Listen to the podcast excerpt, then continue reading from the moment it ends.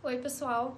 Ainda é junho, mês do orgulho LGBT, e por isso o episódio dessa semana trata sobre alguns assuntos relacionados à comunidade LGBTQIA, e até mesmo algumas invisibilidades que eles sofrem. Para isso, a gente trouxe um convidado super especial que é o Newton, que ele é advogado e também LGBT. Nesse episódio, a Anami não vai estar presente, porque infelizmente, por razões de trabalho, ela não conseguiu gravar conosco. Então, curtam aí o episódio e deixa o like e é isso aí. Hoje a gente está com um convidado especial, o Newton. Não sei onde ele vai estar, aqui na tela, mas Newton vai se apresentar, porque eu não sei o currículo dele inteiro, né?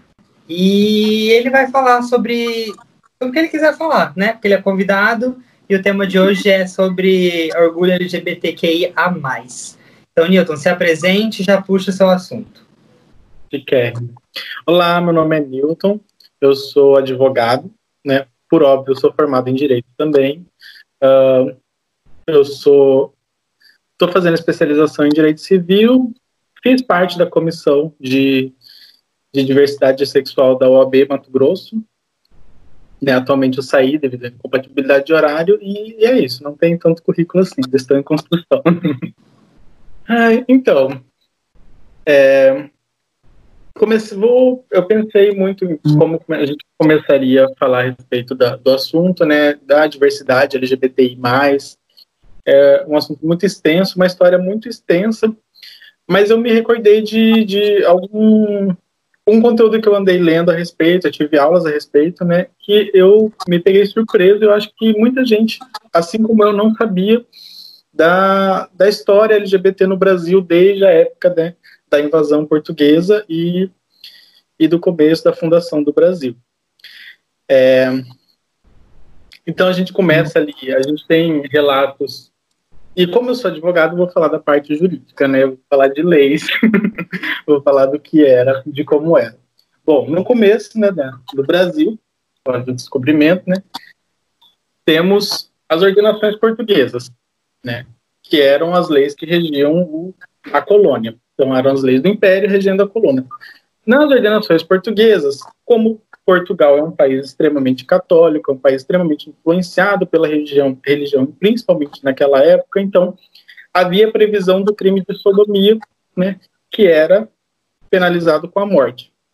Nisso, no Brasil, em 1614, a gente tem a primeira execução né, registrada, pelo menos, de um homossexual. Era um índio, né, chamado Tibira. Tibira, na verdade, é um termo para designar índio homossexual é, chamado Tibira, Tibira do Maranhão. Se tem, tem livro, tem monumento dele no Maranhão, São Tibira do Maranhão, alguma coisa assim o nome do, do, do, monumento.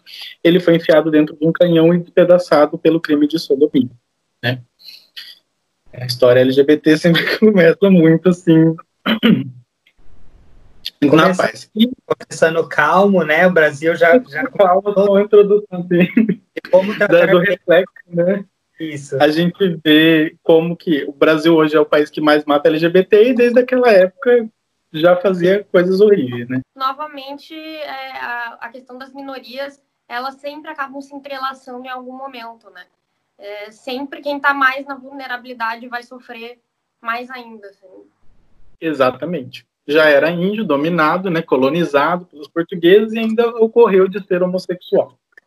É, a gente avança um pouquinho, vamos lá para o século XX, vamos dar um salto, né, porque realmente nesse período, quem sabe a história do Brasil, só dá uma olhada, não teve muitas, muitos acontecimentos em relação à, à lei, até que fosse descoberto o ouro e tudo mais, aí começaram as movimentações do Brasil, né, mas eu vou pular ali para o século XX, né, para o início do século XX, que ocorre que está o quê?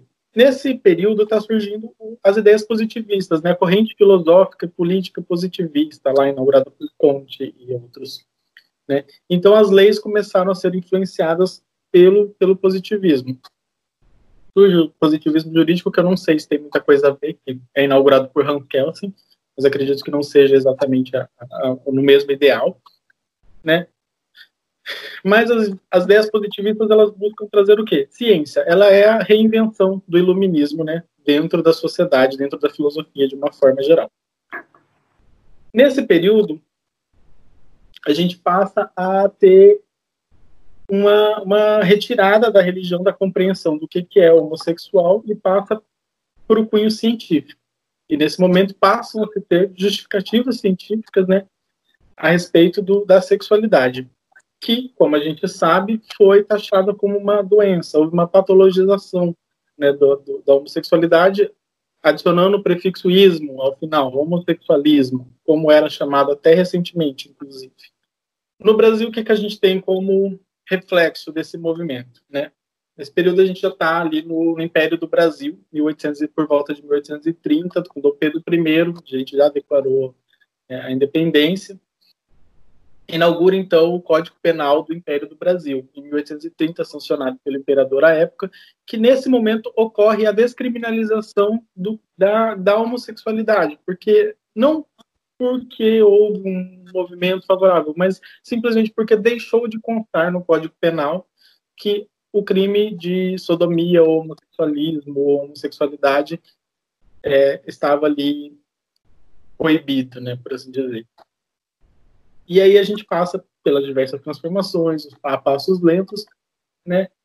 Temos muito mais lá na frente, daí eu vou dar um salto gigantesco, porque acredito que seja hora da gente falar das inovações mais recentes, né? Que aí, do casamento gay, todo mundo sabe que é permitido, a STF já tem a, a, o julgamento, já autorizou, tem a resolução do CNJ autorizando a conversão em casamento, casamento direto em cartório, tudo mais. Né? É, Vamos pular ali para 2015, que temos uma, uma, inovação dentro do Código Penal Militar. Né? O Código Penal Militar ainda previa o crime de sodomia e pederastia, né? dentro do, do seu capítulo 6, é, 7, dentro do capítulo 7, né? que foi que em 2015 houve julgamento pelo Supremo, que foi considerado é, não fazer mais parte, decidiram retirar de dentro do Código Penal os termos pederastia e sodomia e deixaram o capítulo intacto porque entenderam que o crime ele se aplicava, o crime previsto ali se aplicava tanto a homossexuais a heterossexuais, né? Não, não era a descrição não era exclusivamente para homossexuais, mas havia né, a, o termo lá sodomia e pederastia. Em 2016 a gente tem um decreto do nome do nome social que a presidente Dilma Rousseff afina o reconhecendo a identidade de gênero de pessoas travestis e transexuais no âmbito da administração pública. Então, elas podem passar dentro da administração pública a usar crachás que, que, que ostentem o seu nome social em vez do seu nome da certidão de nascimento. Né?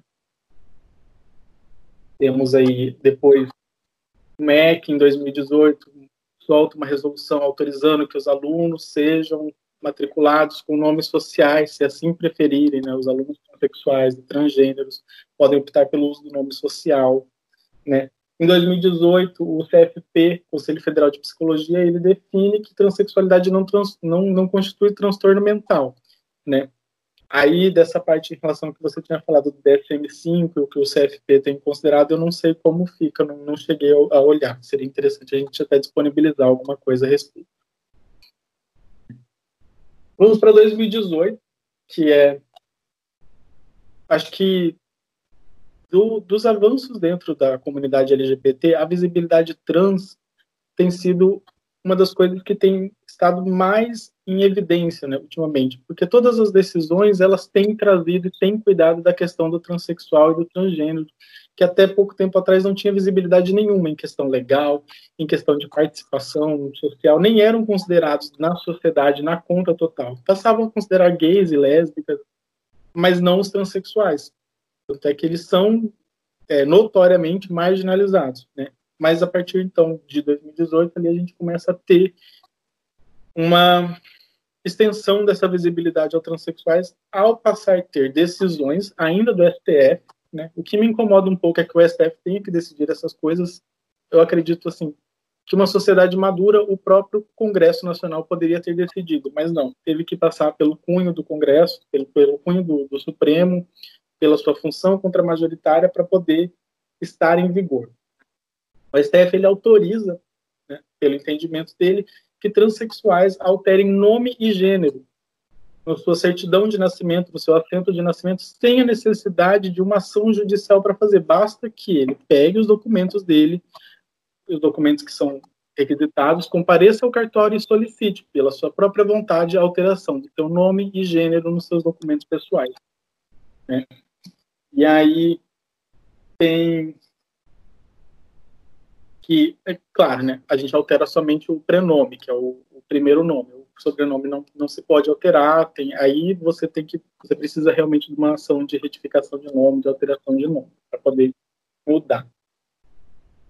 É, vocês querem comentar alguma coisa? Estou falando demais? Não? Não, tá ótimo. Essa é, alteração. Oi? Pode continuar. Eu estou aprendendo real. Tá ótimo.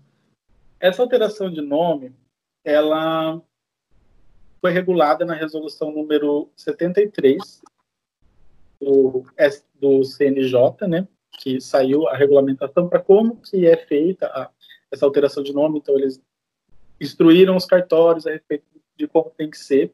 Eu achei até uma matéria do HuffPost Brasil dizendo quais os documentos são necessários para realizar a alteração do nome, você comparecer lá no cartório, que a gente vai até disponibilizar depois, né, na, descrição do vídeo, não sei como vai ficar disponibilizado, mas eu vou deixar o link, é, que dentro dos documentos são, não sei se cabe aqui falar, vocês preferem que fale, preferem que não fale?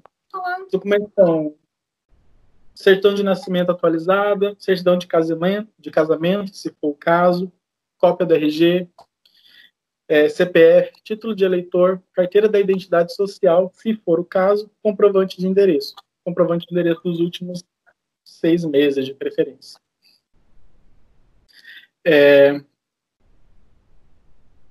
cartão, certidão do distribuidor civil. Essas certidões, certidão do distribuidor civil, certidão do distribuidor criminal, certidão de execução criminal, certidão de tabelionato de protesto, são todas certidões negativas que você consegue na justiça, é gratuito, você só chega lá no, no fórum, tem no Mato Grosso, acho que você pode até pegar pelo site, você chega lá, digita seu CPF e aí eles emitem a certidão com validade.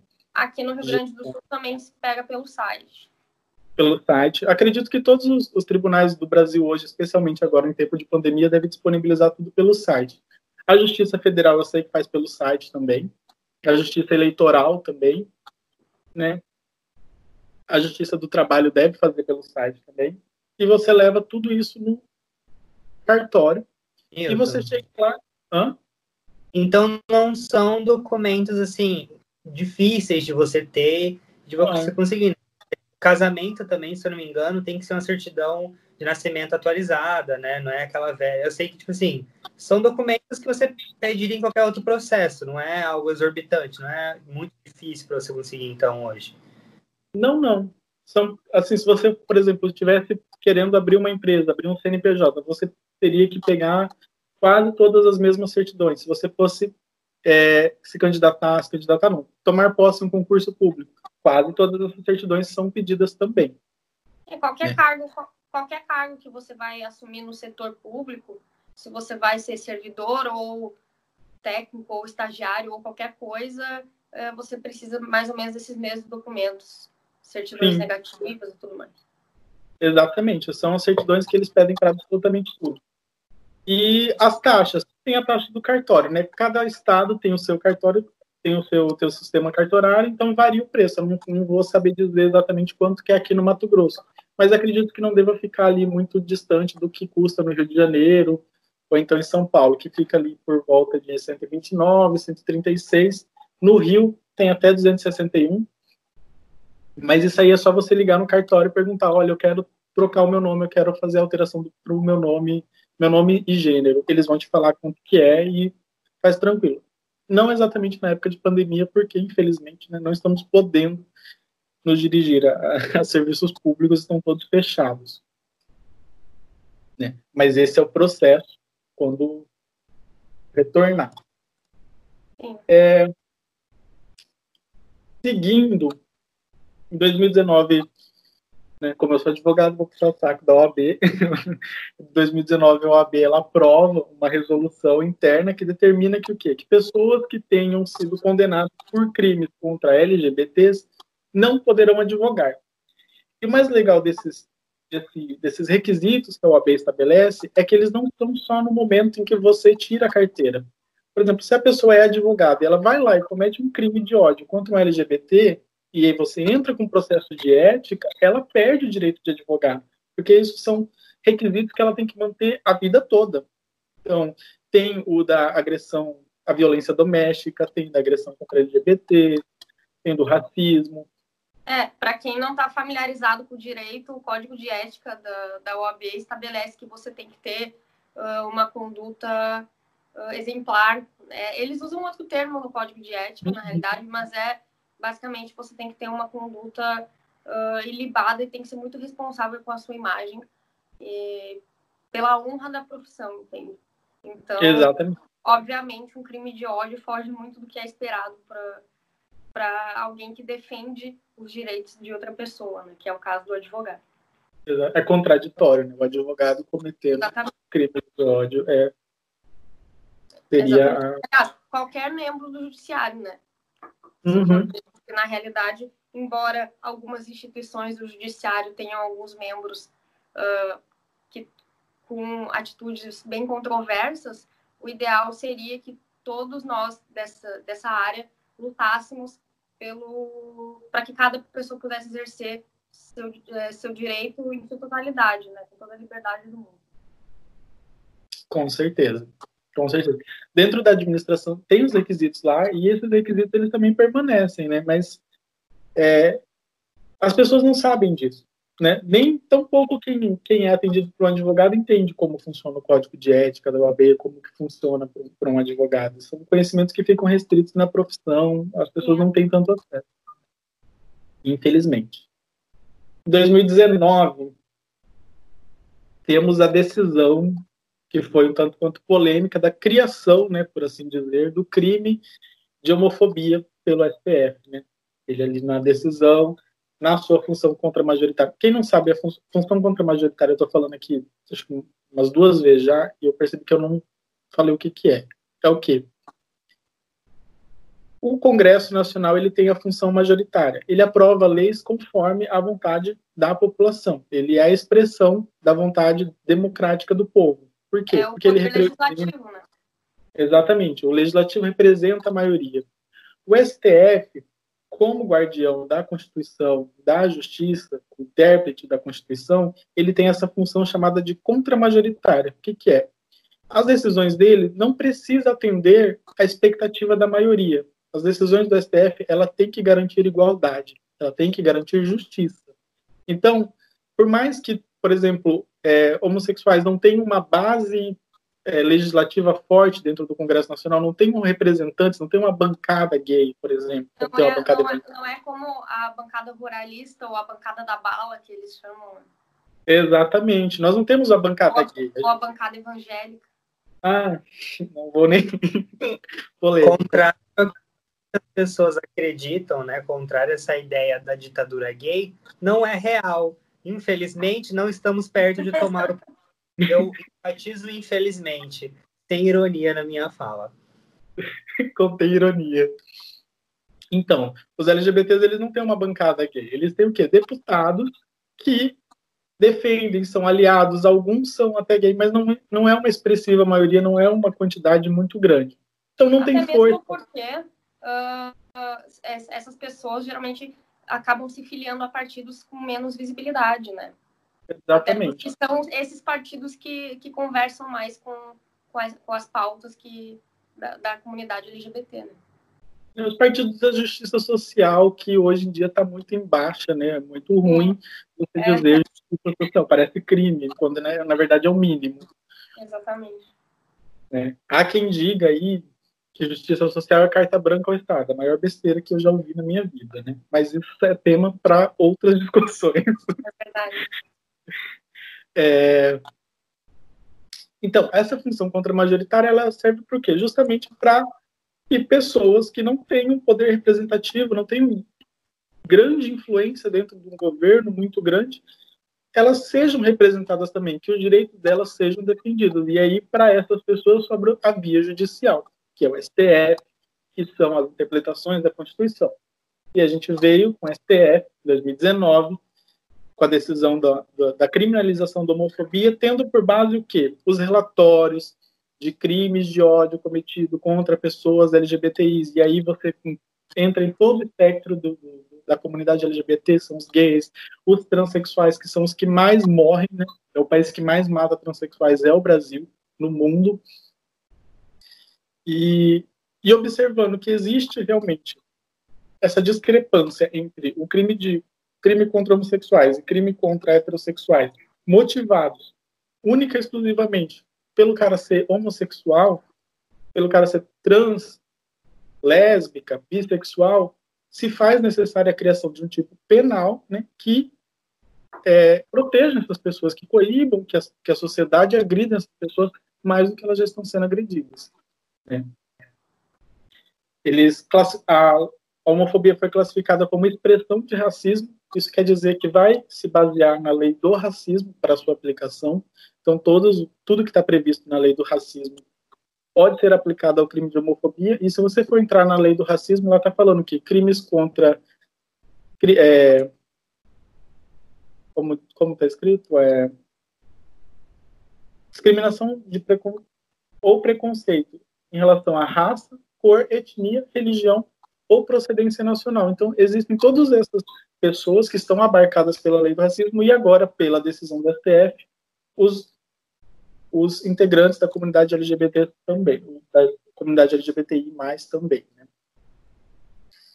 É, acho que esse ano a gente teve a, a, grande discussão, que acho que aí Maurílio que vai entrar nessa questão do, da doação de sangue, né? O que eu trouxe é que houve essa decisão e era em relação à abstinência sexual, né? O, homem, o homossexual ele poderia doar sangue desde que estivesse em abstinência sexual por mais de um ano, né? Um ano ou mais. Que, cara, 2020, século 21, sabe? Você tá ali se baseando num argumento desse, não... enfim. Aí o STF considerou que essa medida era uma medida desnecessária, né?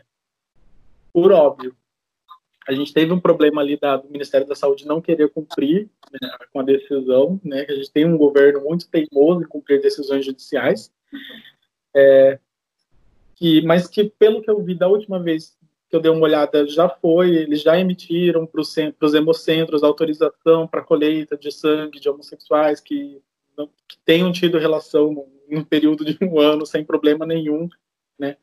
Fazer vou usar aquela expressão, eu não lembro quem disse, como se fosse pessoa normal. é, deixa eu dizer. E mais uma coisa que eu queria trazer também, que acho que se perdeu no tempo, ninguém mais ouviu falar, era a questão a respeito da cura gay, né? Da, da terapia de reversão sexual. Que assim, foi assim. É, infelizmente o processo ele não teve o fim que eu gostaria que ele tivesse, né? ele foi extinto porque a, a, via processual eleita pelo advogado lá, que começou a ação civil pública, não era adequada para discutir. Então, não teve uma discussão se era ou não é, legal você tentar é, nem, nem, não teve resolução do mérito. Não teve resolução do mérito, exatamente. Então, não ficou, não ficou escrito se era legal ou não tentar converter um gay em hétero, né? Mas ao, até o momento, continua valendo a instrução lá, número, a resolução 199 do CFP, que proíbe os profissionais da psicologia de exercerem a terapia da reversão sexual. Como é que é? Quando... Estudar casos de orientação sexual egodistônica, né? Quando isso aconteceu, eu estudava psicologia. É, então, como eu estava falando, né, isso que o Newton estava falando da parte da, do CFP, tem. Eu lembro que eu estudava na época e o argumento que se usava era a respeito de que não era ilegal, né? não era incorreto você atender a demanda do paciente. Então, se o paciente tinha demanda que ele estava em sofrimento psíquico por ser gay, resolver este problema, aspas, aspas, aspas, seria a forma mais humana de lidar com a situação. Só que assim, né?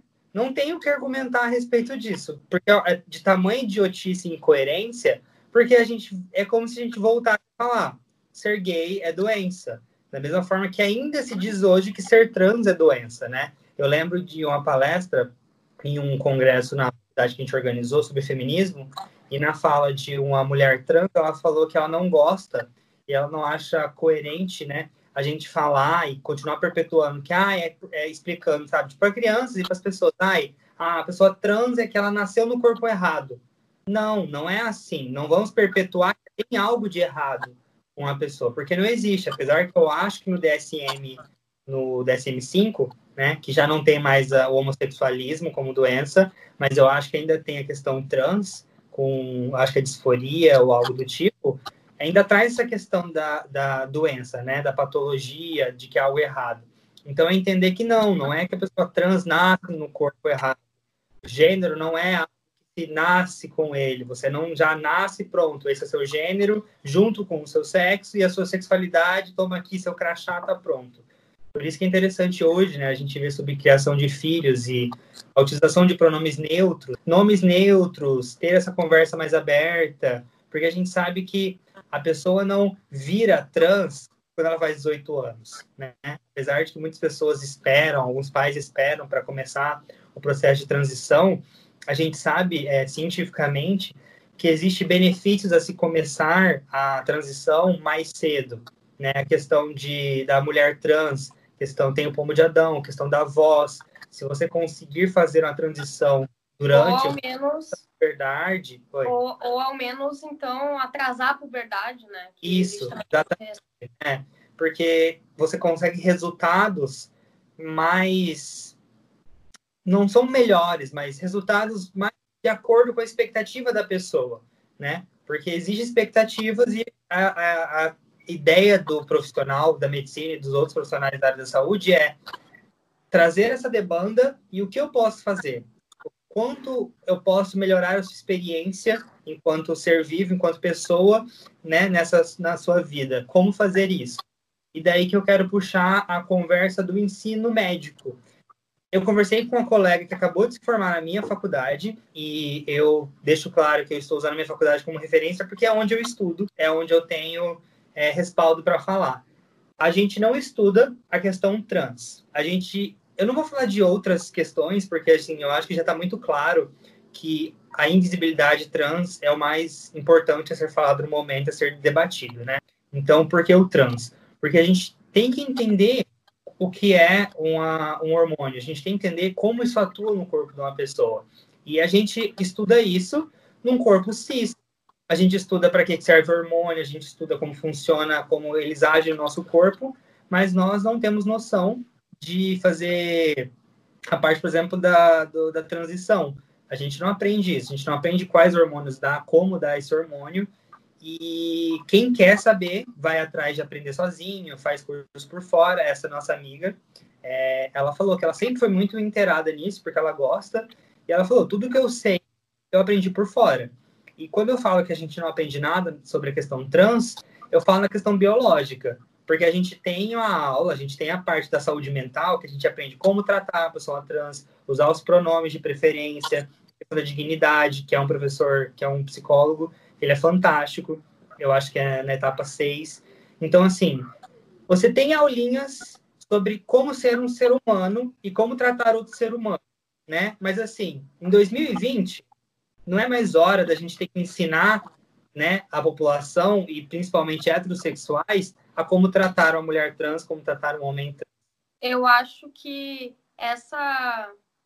Não sei se pode se chamar de falta de conhecimento, mas assim, ou pelo menos da, da, da transmissão do conhecimento, né, já que a gente está falando do ambiente acadêmico, e isso é, levando mais para frente na vida profissional, e no momento em que acaba chegando esse desconhecimento, é, que esse desconhecimento encontra a pessoa trans, é aí que ocorre uma ruptura, entendeu? Porque uh, eu acompanho, por exemplo, o Jonas Maria, que é um homem trans, na internet. Ele produz um conteúdo muito legal e muito elucidativo, assim, até para quem é, eu, por exemplo, sou uma mulher cis e eu me interesso, né, pelo conteúdo que ele produz e vou atrás para sempre ficar sabendo, né, de qual a realidade dessa, dessas pessoas. E assim, o que acontece é que muita gente acaba iniciando a transição sozinho, assim, sem orientação médica nenhuma. Ou vai atrás uh, de receita para conseguir na farmácia acabar comprando por fora, enfim, todo como se fosse um mercado uh, dessa, dessa, dessas questões. E é, o que é muito triste, porque uh, é, com certeza, nesse momento, a pessoa ela está numa situação de vulnerabilidade em inúmeros aspectos, psicológica, uh, biológica também, né? A partir do momento que ela começa a transicionar, né? Tomar os hormônios e tudo mais. E ela deveria estar sendo apoiada de todas as formas possíveis, né? E além do, do preconceito, né? Da falta de visibilidade, existe muita burocracia também no sistema, né? Para que essas pessoas consigam ir lá e, e enfim, realmente passar por esse processo.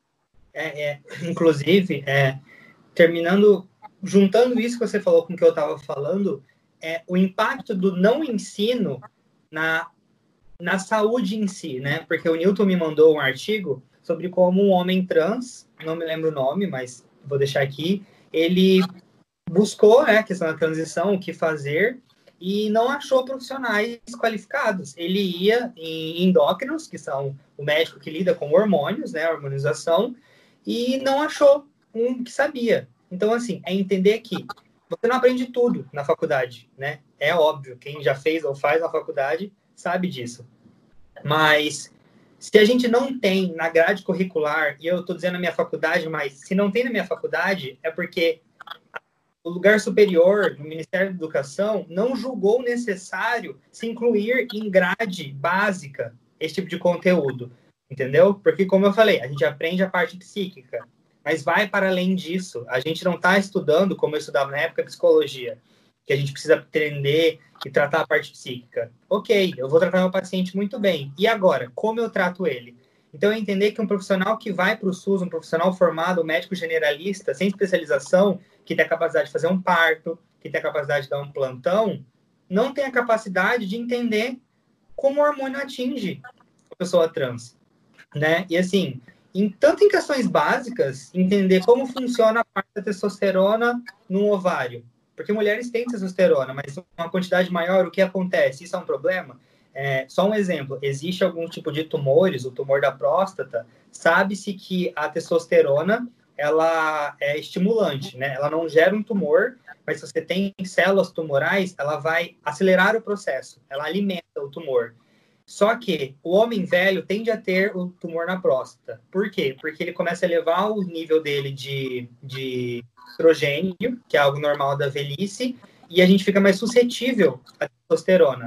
E como isso funciona, entendeu? Numa mulher trans que tem a próstata e começa a fazer hormonização. São pequenas questões que eu perguntei para o professor, é ele é fantástico na parte de onco, e ele não soube me responder. E uma coisa que eu achei interessante que ele falou é: eu nunca lidei com um caso desse. E é entender que o câncer de próstata, esse é um dado para mim fantástico. O câncer de próstata, todos os homens vão ter, basicamente. Uma vez ou outra, se você viver o suficiente, é muito provável que você vai ter. Se você não vive o suficiente, você não desenvolve um câncer de próstata, porque ele é algo mais tardio. Então, quer dizer que trans não desenvolvem câncer de próstata ou elas não chegam ao atendimento médico, elas não chegam à idade suficiente para isso se tornar um problema.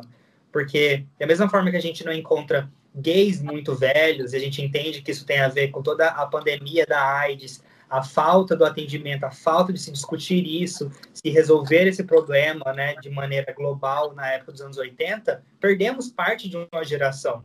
E é entender que hoje nós não vemos tantas figuras na mídia de mulheres trans, de homens trans com mais idade. Entender que não essa essa vida, né, essa sobrevida que a gente fala não é tão grande quanto para pessoas heterossexuais. Então, assim, tudo isso parte do não ensino impactando a não saúde lá na frente. Sim. E eu acho, assim, que talvez se existir é, é, deve existir né, uma, alguma população mais velha de pessoas transexuais, mas muito provavelmente essas pessoas também estão marginalizadas e não têm nem mesmo o acesso é, aos cuidados básicos nesse momento, né? Por exemplo, se desenvolve um câncer de próstata, às vezes ah, nem vai descobrir isso, né? Então, assim, entender que nessa população marginalizada tem acesso à saúde, e apesar do Brasil ser ótimo com o SUS, por existir um sistema público de saúde, profissionais que entram no SUS e não têm a capacidade de atender uma população trans não serve de nada tanto quanto em um outro país que não tem o um profissional para atender, entendeu? Porque só chegar no momento paliativo não é o objetivo. Se a gente tem como remediar, a gente tem como tratar, né?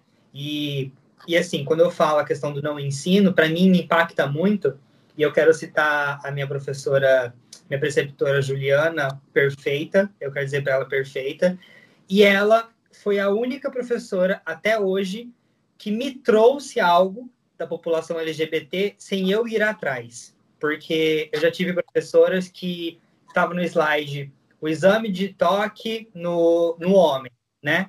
E eu falei, professora, seria interessante você comentar que mulheres trans também têm próstata. É interessante você fazer o exame quando chega o momento correto. E ela me disse, não, mulher trans não tem próstata, o homem trans tem próstata. Eu falei, não, professora, não é assim que funciona, sabe? A questão de, da invisibilidade, de não saber que existe. E lembrando que não é função minha, como LGBT, de outro LGBT ou de qualquer minoria, ensinar ninguém sobre nada. Informação tá aí, livro tá aí, livro, sabe? Livro, filme, série, documentário, isso aqui que a gente está fazendo. Não é minha função te ensinar. Eu dou esses toques em alguns professores que eu tenho mais contato, porque é importante que para outras salas que não tem o Maurílio chato que tenta educar no que pode, tem que ter gente falando sobre isso. Mas sobre essa minha professora, a Ju, ela, eu estava perguntando para ela sobre a prova, né, e sobre o tratamento do IST, e ela só falou assim, é importante você saber a via que você faz o tratamento da, da bezetacil, da penicilina, porque em algumas populações, por exemplo, a população trans ou alguma outra pessoa que chega para você com essa demanda, né, você faz a testagem, você vê que tem, você tem que fazer é, a aplicação, você é importante perguntar se a pessoa tem prótese no glúteo, porque você não vai colocar uma injeção assim. E eu fiquei assim, cara, é isso. Sabe, uma pequena dica, mas que mostra que ela sabe que existe. Inclusive, eu pedi referências dela para esse vídeo, que ela falou sobre ela já ter feito um curso a respeito. Enfim, é, é uma professora que me impactou pro resto da minha vida, pelo simples fato dela reconhecer que existe algo para além, que é a questão que a gente fala muito no SUS da equidade, não é igualdade. Igualdade é eu tratar todo mundo igual, mas nós não somos iguais, nós temos demandas diferentes. E é importante que nós recebemos o mesmo nível de tratamento, levando em consideração as nossas demandas, né? E isso me tocou muito, eu quero fazer esse agradecimento a ela, porque ela assiste, ela já deixou um comentário aqui. E eu peço por mais professores como ela, porque eu tenho professores LGBTs, inclusive o professor favorito é, e me impacta, sabe? Eu lembro de ter chorado conversando com ele, falando sobre como é importante para mim ele existir na minha faculdade, sabe? A figura dele, de um homem gay que estudou, chegou lá, teve essa ascensão, sabe? Não, não viveu uma marginalização, hoje ele vive na luz em si, sabe, da sociedade, e ele é uma referência no Brasil, isso me deixa feliz, sabe? ter figuras para eu olhar e falar, é isso que eu quero ser quando crescer. Porque quando eu vejo a minha representação na mídia desde criança, eu vejo gay comédia, eu vejo comic relief, eu vejo o gay que é o vilão, porque tem essa ideia também. Então, assim, é interessante ter professores aliados, né, professores héteros, professores cis, que entendem, sabem que existe e me ensine sem eu ter que pedir, e também é interessante que existem esses professores LGBTs lá. Só uma ressalva que eu queria fazer, que eu saiba, na minha faculdade inteira não tem nenhuma pessoa trans na, na parte da medicina. Somos 12 turmas, cada turma tem em volta de 60, 70 pessoas, e não tem nenhuma pessoa trans. E para quem está ouvindo, eu queria dizer assim, fazer só um questionamento. Pessoas trans não querem fazer medicina? Será que é isso? Será que é isso mesmo? Queria deixar esse questionamento, porque acho que é importante quando a gente fala um pouco sobre o privilégio versus a invisibilidade que torna esse deixa o cenário do jeito que ele é hoje, né? Sim. É, e, e, é interessante a gente, a gente lembrar né, que toda essa questão da discussão da, da parada gay, do movimento, do, do, movimento de direitos gays, eles começaram com uma, com uma mulher trans, a Marsha P. Johnson, né? Lá em Stonewall, que foi a pessoa que liderou né, toda a revolta, revolta mesmo, né? E, e e, e, os trans continuam invisibilizados dentro mesmo da, da sociedade, da, da, comunidade LGBT. O LGBT, né, o gay em si, ele também tem muito preconceito com o transexual, né? E é necessário reconhecer esse preconceito dentro da sociedade, dentro da, da comunidade LGBT. Por quê? Da comunidade gay, principalmente. Porque é só assim, reconhecendo que existe esse preconceito, que você, dando nome, dando cara a ele, é que você pode tratar dele, que você pode expurgar ele, né? É, policiar a, a, o comportamento preconceituoso, o, o, comportamento transfóbico do gay também. Eu vejo, por exemplo, tem aquele Pedro HMC, né, do, do Põe na Roda. Ele namora um homem trans. O tanto de, de, de comentário transfóbico que tem nos tweets dele, nas fotos dele, me assustam, e comentários transfóbicos de pessoas gays. Não é de hétero que vai lá, de pessoas gays, que são seguidores dele. O público dele, né, de seguidores dele, é a comunidade LGBT. Ele foi uma pessoa que se tornou famosa falando do tema. E é isso, é, é, é aquela questão de você não estar isento de ser uma pessoa horrível por ser uma minoria. Exatamente, foi exatamente esse, essa pauta que também gerou esse projeto que a gente está fazendo. Que eu e o Maurício a gente conversou sobre a quantidade de minorias lutando contra minorias, entendeu? Dentro dos próprios movimentos existe muita segregação. Por, uhum. Aí hoje, hoje mesmo eu fiz uma postagem, né, uh, referente ao movimento feminista, que é no, no país que mais mata trans no mundo, o seu feminismo intersecciona, o seu feminismo faz um recorte de, de classe, de raça, entendeu? É, isso precisa existir isso, isso, isso é necessário, entendeu? Uh, dentro do movimento feminista, uh, agora mesmo, essa semana, está rolando um bafafá por causa de uma página que publicou uns textos extremamente transfóbicos, uma página dita feminista, uh, publicou uns textos extremamente transfóbicos, chamando é, mulheres trans lésbicas de macho. Então, assim, ó, isso é ferir a dignidade de uma pessoa e num nível absurdo, entende? E, e é, uma, é uma mentira que, que a gente não luta pela, pela mesma causa. Porque eu, uma mulher branca, já sou, óbvio, eu estou falando alto dos meus privilégios, mas se eu, uma mulher branca, se consigo ainda é, ser invisibilizada em certos momentos perante a sociedade, apenas por ser mulher, imagino que uma mulher trans não passa, entendeu? E eu, por estar num nível muito acima de privilégio, tenho que uh, fazer esse recorte e proteger. Opa, opa, opa, opa. Voltei aqui para falar que o nosso episódio ficou tão denso, com tanto conteúdo legal, que a gente teve que dividir ele em dois. Então, semana que vem vai ter mais assunto LGBT para vocês, viu? Curtam aqui, compartilhem, Uh, sigam a gente nas redes sociais, nos acompanhem, tá? Muito obrigada aí pelo apoio. É nóis!